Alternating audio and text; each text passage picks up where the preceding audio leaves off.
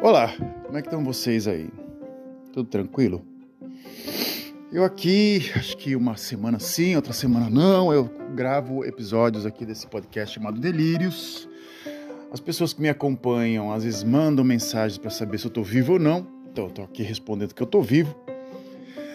É, umas pessoas eu envio mensagens e elas respondem espontaneamente, outras não, e assim por diante esses 15 anos de Holanda, onde eu moro, já tem bom tempo, já, já me fazem às vezes é, refletir em muitas coisas de que eu vivo por aqui e coisa do gênero. No meu atual é, estado, é, é, vamos dizer, meu atual, como é que eu posso estar explicando para vocês? Meu, é, tem, meu atual momento é atender entender o que, que é o idioma holandês e o que, que ele faz na cultura daqui. Esse é um idioma muito, em si, um pouco complexo, simples e complexo. Quem fala inglês, falam, dizem que fala. Quem fala inglês fala holandês fácil. Quem não fala holandês, não, quem fala não fala inglês, eita, é, tem dificuldades. Mas o idioma não é só a, a grande barreira. Quando você aprende o idioma, tem as diferenças culturais e de como você foi educado dentro e fora de casa. Olá. Meu nome é Frederico Ilek, eu sou aqui do podcast Delírios. Já me apresentei, já moro há 15 anos na Holanda. Sou formado em comunicação social é, pela Universidade Católica de Santos, Caótica de Santos. É, trabalhei durante um determinado momento, assim, pouco tempo, como jornalista. Depois eu me dediquei à carreira acadêmica. Fiquei durante 10 anos numa universidade, mas não foi direto como professor, mas eu comecei de baixo até chegar a um cargo, os últimos dois anos como professor da era de fotojornalismo. Eu, eu tentava ensinar as pessoas também a parte de sociologia, eu estava me especializando em sociologia. E aí eu saí do Brasil porque eu me casei com uma holandesa e aqui era melhor do que aí. Vocês entenderam? Eu também entendi. Já tem esse, essa lógica já está um bom tempo já é, sendo expressa. E eu estou na Holanda já tem 15 anos com uma espécie assim, choques culturais. É, eu estou vendo agora com, alguns colegas que acabaram de se mudar para a Holanda, que tem aquela, aquele período que você está em love com a cultura, né? Que você está apaixonado pela cultura, tudo que aparece é lindo, e de repente começa a te aborrecer, que é uma espécie de uma curva, né? Se você chega no país, você tem aquele êxtase que você é, tem quando você está em contato com a cultura. Depois tem a decepção, porque não era aquilo que você imaginava. Depois vem a realidade, depois vem o conformismo. Eu tô numa curva ascendente e tentando entender a cultura, porque a Holanda não é só Amsterdã, Rotterdam, Haia e outros e outros e outras partes da Holanda. A Holanda é dividida em, em 13 estados e cada estado tem sua cultura. Amsterdã é um país um pouco mais. É um país não, é um país, vou dizer assim. É uma cidade bem mais cosmopolita, uma cidade extremamente cosmopolita. É uma cidade que tem muitas nacionalidades. Você anda pelas, pelas ruas, você ouve diversos idiomas. Você nunca imaginou na sua vida. E é uma cidade que tem museus é uma cidade que algumas pessoas odeiam porque é uma cidade dizem que é suja. Outros é, adoram. Eu, em si, gosto muito de Amsterdã. Primeira vez que eu fui, tive uma má impressão. Aí as outras vezes que eu fui, eu tive uma melhor impressão porque é uma cidade, é uma cidade assim muito bacana. Você tem que, quem está ouvindo aqui o podcast, agende sua viagem um dia para Amsterdã e vai dar lá sua voltinha de bicicleta, porque é mais uma cidade turística. Para viver, é uma cidade cara, é, suja e é segura, vamos dizer assim. É uma cidade segura comparada a São Paulo, Rio de Janeiro e outras cidades um pouco do mesmo três vezes maiores, porque sabe, Amsterdã tem 800 mil habitantes só. São Paulo tem 16 milhões, né? Então já vai vendo aí a comparação. Então, aí, lá é muito caro as coisas. Eu estou numa região literalmente é um pouco mais barato que o resto da Holanda. E você tem alguns conflitos, as pessoas aqui são muito similares às uh, pessoas da Alemanha e Bélgica, porque eu estou na fronteira dos dois países. Esse é o ponto. Qual o tema de hoje? eu ia falar de choque cultural, eu ia falar da frieza e tolerância holandesa, eu vou falar. E alguns exemplos de uma empresa que eu já trabalho, já eu estou trabalhando já há três anos e meio numa empresa. E o meu contato, assim, eu vivia como autônomo, eu criei um sistema, entre aspas, né? Eu, eu comprei um sistema de distribuição é, de um sistema de distribuição, parece uma coisa tão complexa, né? Eu tinha uma empresa de bike messenger, acho que eu sempre me quem acompanha aqui, eu, eu sempre me repito, mas eu comprei de um cara porque eu achei demais a, a ideia da, do trabalho e eu estava em constante movimento. E depois de um tempo eu comecei a tá só eu e a bicicleta e contato com o cliente muito é, superficial extremamente superficial. Tinha aulas de holandês é, de uma a duas vezes por semana com o professor.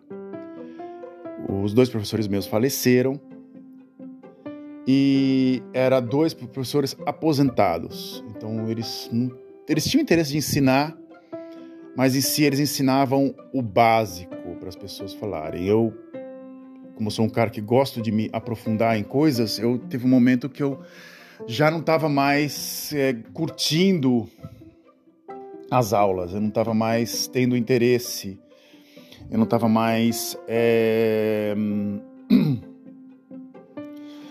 tendo vontade de aprender é, as coisas. Então eu comecei a abandonar as aulas. Isso foi em 2000, em 2015, 14. Meu professor faleceu em 2017.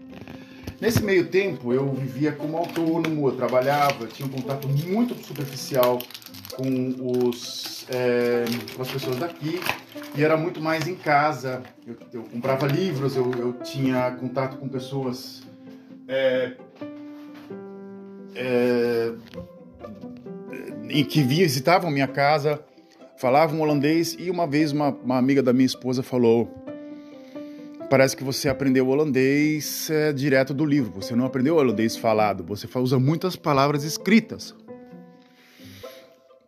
Isso foi em 2013, 14, no, não, 2012. E ela falava que eu tinha que ter mais contato com pessoas. Mas o que é ter contato com pessoas aqui?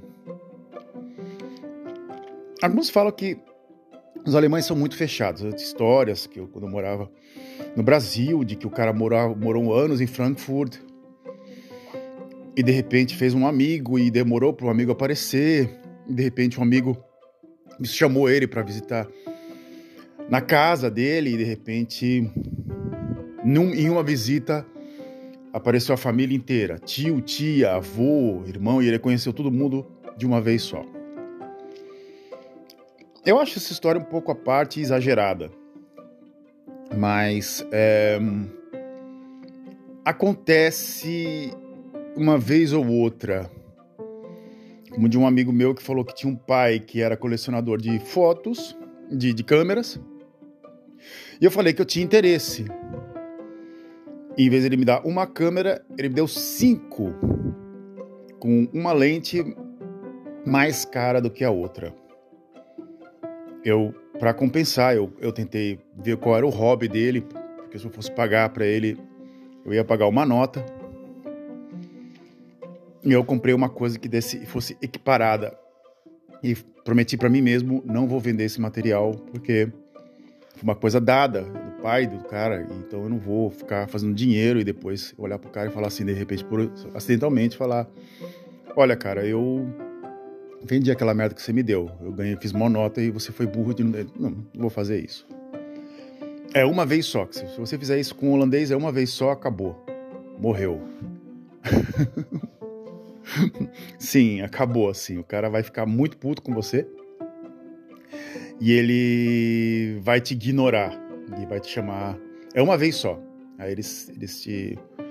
Mas isso já nesse decorrer dos anos. Mas eu ia falar um pouco, alguns exemplos da como é tratado um estrangeiro aqui. Eu tenho um, um colega chama-se é, Moisés, em árabe Moshe, ou em hebreu também chama-se Moshe. E todo mundo chama ele de Mo. Ele mora na Bélgica. Ele está é, uns bons anos, desde quando, com 11 ou 12 anos de idade, na Holanda. Ele tem seus 46 anos de idade e de família muçulmana. É, a família não é religiosa e ele mora na Bélgica e ele faz, tipo, ele trabalha um período no, no local onde eu trabalho, né? Em outro período com um cunhado ou irmão fazendo entregas com, com um carro de entregas. Ele tinha um carro, um Renault velho, no qual ele fazia entregas em supermercado, coisas do gênero. E ele teve um acidente no que ele teve o acidente, um dos gerentes, no, que a gente sempre tem uma reunião no final da, da, do expediente, comentou: Olha, o moço sofreu um acidente e ele tá tudo bem. Isso já é uma desculpa para ele comprar um carro novo. Isso eu achei uma das brincadeiras mais sem noção e sem coração que eu já tinha visto. Assim, não, não porque o cara tinha um carro velho, era um carro velho que ele fazia o dinheiro dele e uma pessoa com um pouco mais de compaixão falaria: olha, que ele melhore e que hum, ele volte o mais rápido possível para o nosso trabalho e etc, etc. Não, o cara fez do acidente uma, uma piadoca, né? E essa piadoca foi muito infame. Eu achei uma das coisas mais infames que eu já tinha ouvido é, desde o dia que eu tinha botado pé, os pés aqui. Eu falei, nossa, eu nunca vi uma coisa tão feia. Eu não tinha, não tinha contato, pra te falar a verdade. Eu, falar a verdade para vocês. Eu tinha contato com artistas no meu primeiro me, nos meus primeiros anos aqui, professores, e não tinha contato com o povão. Só os primeiros três anos eu tive contato com o povão. Eu não entendia muita coisa que eles falavam. Mas quando eu entrei agora nesse trabalho que tem pessoas de diferentes nacionalidades, eu comecei a entender o como o holandês vê o resto do mundo. Primeiro, eles acham que o idioma deles é o idioma mais difícil do mundo. Não é o idioma mais difícil do mundo, é o idioma mais, menos lógico do mundo, porque tem muita coisa que você tem que decorar. No português tem coisas com raiz grega, latim, tem verbos que trocam por causa de uma regra gramatical que às vezes é lógica. Na Holanda, não. Na Holanda, é daquele jeito, decora, que é desse jeito que se fala. Um estrangeiro que vai para o Brasil, ele começa a falar com sotaque. Os brasileiros acham isso demais. Nossa, o cara vem da França e fala portão, sei lá. ele fala, ele erra todos os verbos. Meu Deus um estrangeiro que mora na Holanda, ele começa a falar coisa errada e de repente tem um tem um número de tolerância do que eles aceitam que você. Primeiro vê o sotaque, eles perguntam para você de onde você é. E aí você começa a cometer erros gramaticais porque, porra, não é teu idioma. E não é o, teu idioma que você fala cotidiana, quer dizer, agora eu falo cotidianamente mas você comete erros de vícios de linguagem literalmente ouvindo de outras pessoas, não a parte gramatical. E aí você começa a ser cortado. Aí começam a usar palavras no qual não são cotidianamente aceitas só para te testar. E aí começam a criar uma espécie de um muro invisível na sua frente. Como é que você passa esse muro invisível? Fazendo o que eles não fazem lendo e estudando. E estudando aquilo que eles não sabem. Recentemente, eu tenho um amigo meu que é belga e existem várias formas de empregar o verbo. Alguns verbos em holandês e umas partes das, da parte formal. E a parte formal, literalmente na Holanda, não se usa muito. Na Bélgica e Alemanha, sim. Na Alemanha, o Sie, né? É, que é o formal, e é um idioma é tipo high, se usa, é como senhor, uh, ou vossa senhoria, essas coisas assim, se usa muito no, em documentação oficial. Na Bélgica, quando você não conhece uma pessoa, você usa o u em vez de jij. Jij é como se fosse você, é a parte formal, que você não conhece a pessoa. Então é como a gente também foi educado no Brasil, quando você não conhece a pessoa, uma pessoa um pouco mais de idade, você fala, o senhor já foi atendido, ou o senhor... Na Holanda, tudo é você, tudo é EA. Você não, tudo é você não, eu não me entendo mal, por favor, tudo é... Esse, eles usam o informal para tudo.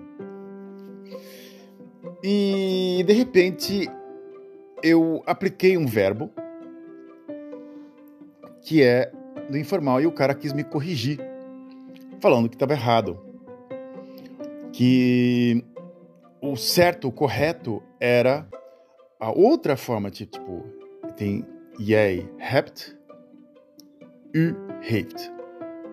Mas tem uma parte que é você também pode usar hebt u e também heeft u. As duas as suas formas estão corretas. E ele começou a me corrigir, corrigir até eu falar que, até eu aceitar que ele que ele estava certo. O cara é advogado e teve que entrar na empresa porque não tinha mais chance no mercado de trabalho. Eu lembrava das minhas aulas de, de holandês e lembrava que meu professor falava: as duas forma, formas estão corretas você pode aplicar, mas quando você aplica o hebt u, é uma coisa extremamente formal. É de extrema. E quando você coloca o u em caixa alta, em letra maiúscula, é mais formal ainda. E às vezes se você usa como se você escrevesse Senhor ou Deus com D maiúsculo. Então é assim, mas de extrema formalidade. Poucas pessoas sabem disso. Só os mais letrados. E na região que eu moro, grande parte das pessoas não são letradas. Até mesmo minha filha mais nova chegou a comentar comigo, falou assim: "Olha, pai, eu acho que eu não vou terminar, não vou fazer faculdade não, não vou fazer, não vou estudar não, cara. Quando terminar o ginásio, eu já vou direto pro trabalho". Eu falei: "Da onde você tirou isso?" Eu eu falei: "Olha, era bom você pensar no estudo para você conseguir um emprego melhor, né, no futuro. Ela tem 12 anos de idade, então você tem que estar tá já né, aplicando aquela coisa, olha, vamos pensar no estudo, olha, vamos pensar no estudo, olha, vamos pensar no estudo. Mas as pessoas daqui, faz de conta, aplicam erros e acham que estão sempre corretas. Você pega a gramática, você lê, está é, tá errado, mas em si eles não sabem. Um professor chamado Nautscapers, ele comentava comigo assim: nem mesmo os holandeses sabem falar holandês direito. Nem mesmo os holandeses, os holandeses sabem falar o holandês direito. Poucas pessoas têm interesse pelo holandês. O que está acontecendo atualmente? As crianças ou os adolescentes, pelo fato, estão lendo muito mais, por causa muito, muito de influências de livro, coisa do gênero. E influências de livro em inglês. Né? E o que acontece é esses influencers, né? Eles têm uma espécie de eh, eles têm um, um público cativo, como um cara chamado PewDiePie, né? Que é um dos maiores YouTubers. Ele realmente resolveu mudar de gamer para é, introduzir livros, ele literalmente livros clássicos, como O Idiota do Dostoiévski, Crime e Castigo também do Dostoiévski. Ele, ele lê e ele explica o livro para as pessoas, para as crianças. Minhas filhas acompanham ele e começa a ter interesse. Quando você vai no holandês, é um idioma truncado, difícil e com palavras complicadas. Quando você vai no inglês, é um inglês clássico, truncado, porém em si bonito. Tipo, soma com o inglês da Inglaterra.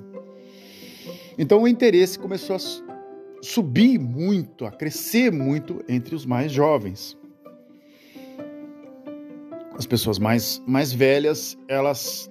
Alguns não têm mesmo interesse, nunca pisaram nem numa universidade, nem, nem sabem o que é um curso. Fizeram um, um curso de um ou dois anos de atendimento a algo e acabou. Num, no máximo, nunca pisaram numa universidade, nunca leram um livro completo, inteiro, né?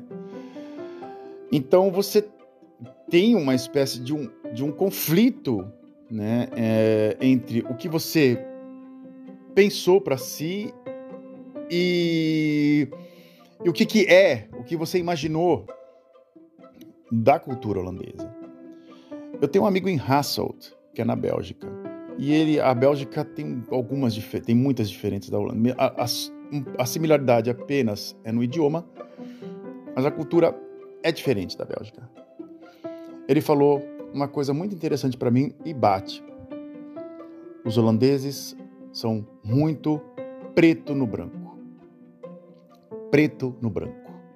Tem holandeses que vão falar desculpa para tudo e tem holandeses que nunca vão falar desculpa para você. Tem holandeses que leram toda a bibliografia do Dostoiévski, até falam russo, e tem holandeses que nem sabem quem é o Dostoiévski e vai achar que é um, é um, é um centroavante da, da, do Zenit de São Petersburgo ou da seleção russa. E literalmente é a ignorância e a sabedoria em dois polos. E você fica. E, e o cara que é um sábio, ele também é um cara chato.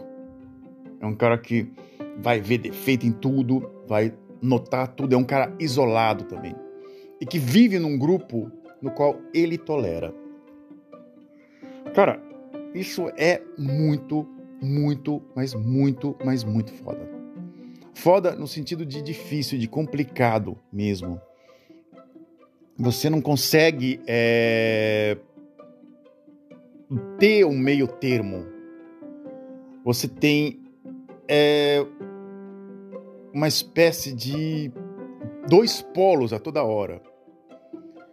Como um amigo meu que frequentava aqui a minha casa, ele queria me ajudar né, a ler holandês, e começou a me dar é, livros do Emile Durkheim, é, que, é um, que é um sociólogo, começou a ler, dar livros do Heidegger para mim, para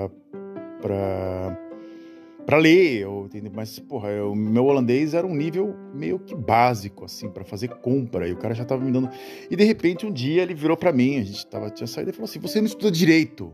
Eu, e eu falei: "Pô, meu, você não quer me dar um tempo para eu tentar entender isso, cara?"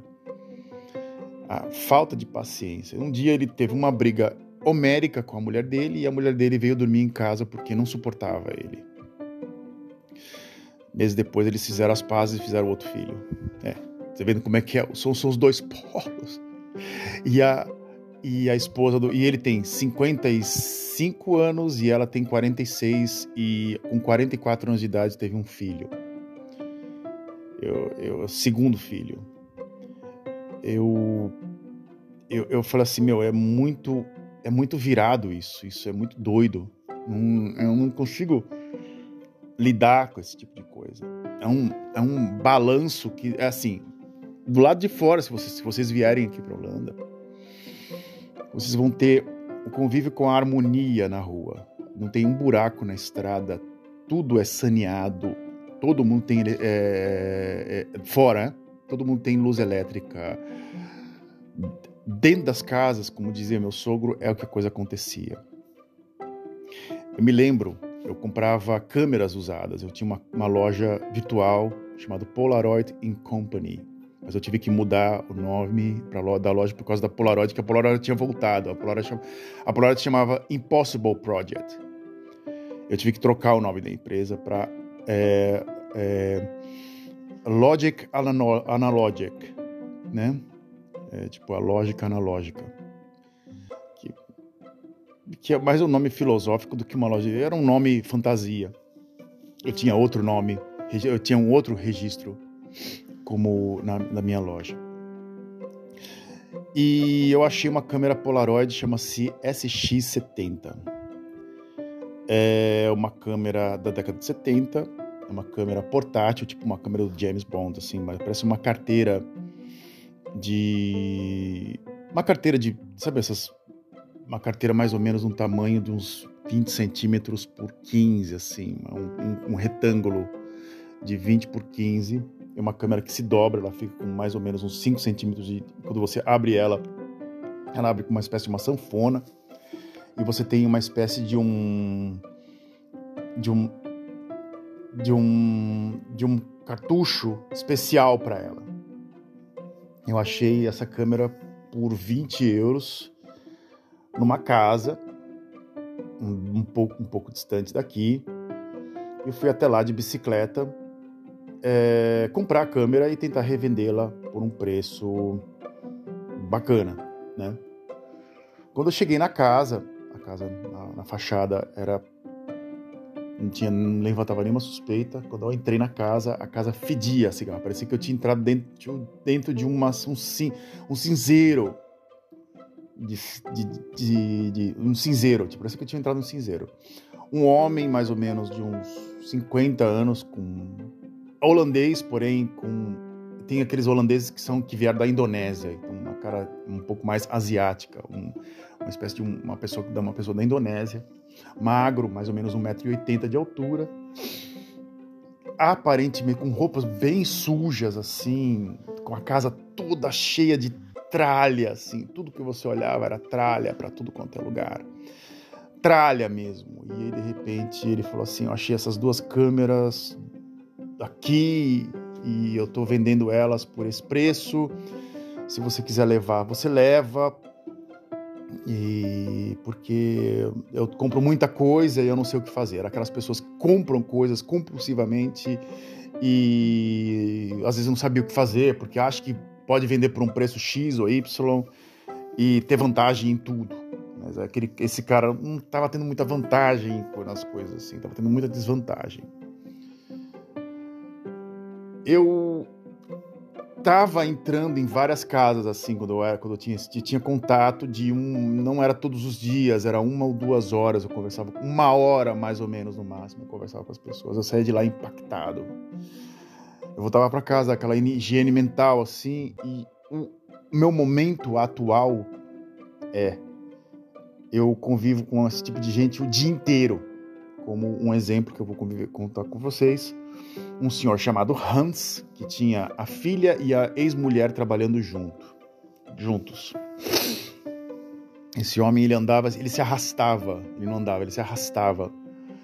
E quando você conversava com ele, falava que ele tinha uma tipografia, ele tinha feito isso, tinha feito aquilo, que ele foi o primeiro é, autônomo, o autônomo mais novo e jovem empreendedor que da região, ele tinha feito isso, ele tinha feito aquilo, ele tinha feito viagem para cá, para lá, e etc, etc, etc, etc.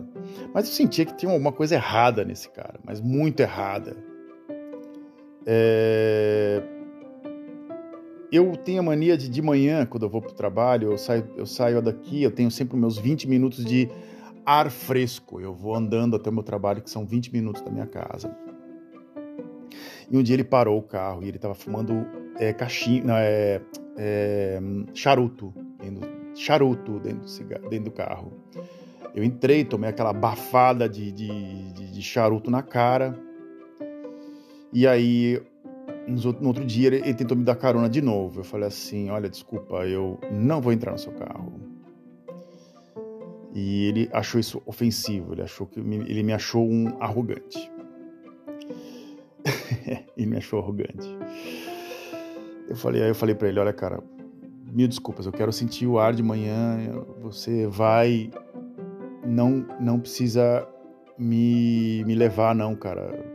Pode ficar tranquilo. Esse senhor ah, no final de novembro do ano passado, teve um ataque cardíaco. Ele tinha uma hérnia, ele foi operar na hérnia e na, dentro da mesma cirurgia ele teve um ataque cardíaco. Ficou quatro ou cinco meses. Quando voltou, em vez de falar, olha, minha vida tá uma merda, cara, puta que pariu, não sei o que eu fazer, olha, Se me mandarem embora, eu tenho que ficar mais um ano e meio aqui. Ainda contou vantagem, ainda porque a lei o protegia. Eu falei, tá ok. Um dos gerentes foi visitá-lo para saber se estava tudo bem. Chegou na casa dele, o cara tem uma compulsão de comprar coisas e não, vend não, e não vender. Um extremo materialismo. É aqueles, aquelas pessoas que compram uma caixa de, de uma, um, um, pote de margarina e de repente tem o, o, pote de plástico que você tem que jogar fora, ele guarda porque ele acha que vai ter uma utilidade para alguma coisa, de repente a casa está cheia de lixo. E dizem que ratos, a gente não sabe se isso é verdade ou não. Ele voltou, aí chamaram ele para uma festa. Encheu a cara, deu em cima de todas as mulheres, voltou como se nada tivesse acontecido e todo mundo falou assim: oh, vocês acham isso normal? E aí eu levantei a bola e falei assim: olha, esse senhor tem que ser processado. Mesmo ele estando doente, eu acho que uma pessoa que tenha problema cardíaco, encher a cara assim é suicídio. E aí ele se, ele se justificou doente. Sim. E está em casa se tratando. Né? E a empresa não pode fazer nada com ele. Ou seja, quando os holandeses sentem que a água bate na bunda, eles se declaram doente. Aí eles têm um médico, eles contam uma história triste para o médico, porque o médico sabe que a universidade, que a, que a, a sociedade holandesa é muito filha da puta, ele dá um gancho no cara de dois, três meses, o cara pode ficar em casa com um suposto burnout.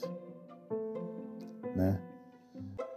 Qualquer um pode fazer isso. Então, todas as pessoas que chegam aqui, de repente, se sentem mal, pau, doente. Os estrangeiros que têm pouco contato com, com a Holanda, eles trabalham sol a sol, de segunda a segunda. Quando eles ficam doentes, se, muitos não era só economizar e pagar a conta, entram na camada da pobreza. Sim, existe aqui, mas é, e até hoje, a, até o último, né, o último é, é, gabinete que aqui são os parlamentares, né, os gabinetes, criou o Ministério da Pobreza, sim, é, para lidar com pessoas pobres. o último gabinete, porque aqui no, no, no parlamentarismo eles criam de acordo com a, situação econômica do país, eles criam cada um cada um gabinete. Então, faz de conta, um gabinete para lidar com a crise climática, um gabinete para criar é, uma secretaria, vamos dizer assim, não um gabinete, uma secretaria para lidar com a pobreza na Holanda, um gabinete para é, ou uma secretaria para lidar com a mídia social, vamos dizer assim, com o avanço da mídia social e etc, etc, etc. Bem, e é isso. Holanda para vocês em 33 minutos e 7 segundos. Muitíssimo obrigado pela atenção de vocês nessa meia hora, meus caros ouvintes. É, vocês têm dicas, envie para mim uma mensagem para o f underscore hotmail, é, f underscore ilec, I-L-E-C-K, arroba hotmail.com me procura lá no LinkedIn, me procura nas mídias sociais, eu vou dar um sinal de vida para vocês, caso vocês me encontrem. Caso vocês não me encontrem, vocês me acham aqui ou vocês me acham, vocês podem me enviar uma mensagem para o meu e-mail e falar comigo quando vocês quiserem. Aí a gente vai entrando em contato. Um grande abraço no coração de vocês. Até!